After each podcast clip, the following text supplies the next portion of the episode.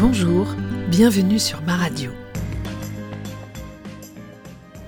Partageons ensemble le bonheur de la découverte des mots des autres. Ces autres qui nous ressemblent tant parfois qu'ils parlent avec nos mots et touchent notre cœur avec raison, ou notre raison avec cœur. On lit de si belles choses sur Facebook. En cette trêve hivernale qui ne ressemble pas vraiment à une trêve, j'ai lu les mots de Richard Joffo. Une lettre ouverte à ses étudiants, qu'il appelle ses amis, une lettre sur le bonheur, l'envie, l'impatience, bref, une lettre sur la vie. Alors installez-vous, régalez-vous des mots des autres, ces autres qui sont un peu nous.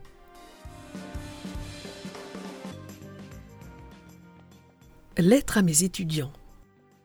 Mes amis, la période que nous traversons, au-delà des luttes pour davantage de justice, davantage d'espoir et de considération, et même pour certains la simple résolution de problèmes quotidiens de survie, nous confronte à nous-mêmes, dans notre capacité à surmonter deux des grands empêcheurs de bonheur et de réussite auxquels nous sommes déjà confrontés au quotidien, mais qui prennent aujourd'hui une importance grandie. Je veux parler de l'envie et de l'impatience. Évidemment, je ne parle pas de l'envie au sens du désir, mais de l'envie qui vient salir le regard que nous portons sur le bonheur ou la réussite des autres. Ce qui caractérise ces deux sentiments, c'est un manque de maîtrise de la frustration. Et pourtant la frustration n'est-elle pas, comme je le dis souvent, la petite cousine du désir? Mais c'est vrai, notre patience est souvent mise à rude épreuve. Ça ne va pas assez vite, ça met trop longtemps, alors on se met des balises et on se dit il faut qu'à telle date il se soit passé cela. Et on met en route la machine à perdre. Un contretemps, une petite maladie, une panne, les gilets jaunes, et voilà que notre calendrier explose. Avons-nous fait tout ce que nous pouvions faire? Oui. Pouvons-nous agir sur les raisons de ce retard qui nous rend impatients? Non. Alors nous avons le choix.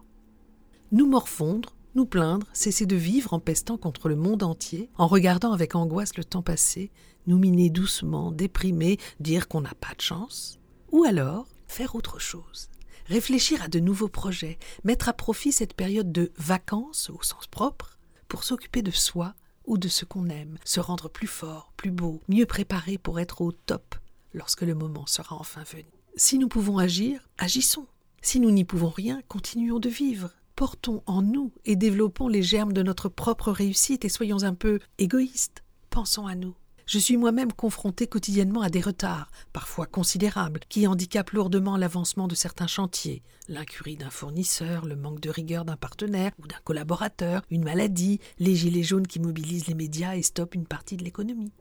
C'est ainsi que IRM aura démarré bien plus tard que prévu, mais ce retard me permet de tisser des partenariats qui auraient été impossibles si nous avions démarré plus tôt. Idem pour Talion Aiguille, dont le lancement est repoussé mais cela me permet d'affiner certains points techniques et de mise en ligne. Il en est de même pour au moins deux projets d'émission dont je consolide les bases et les modes de diffusion. La patience n'est pas un état passif, c'est une force, une sorte de surgénérateur qui, lorsque la conviction et la motivation ne sont pas émoussées, démultiplie notre efficacité. Le temps ne respecte décidément pas ce que l'on fait sans lui. Autre ennemi intérieur si difficile à combattre et qui est la source de nos malheurs et nos échecs, l'envie. Je parle de cette envie qui nous fait regarder la vie des autres au lieu de construire la nôtre. Cette envie qui nous empêche d'être heureux car nous avons l'impression que d'autres le sont davantage.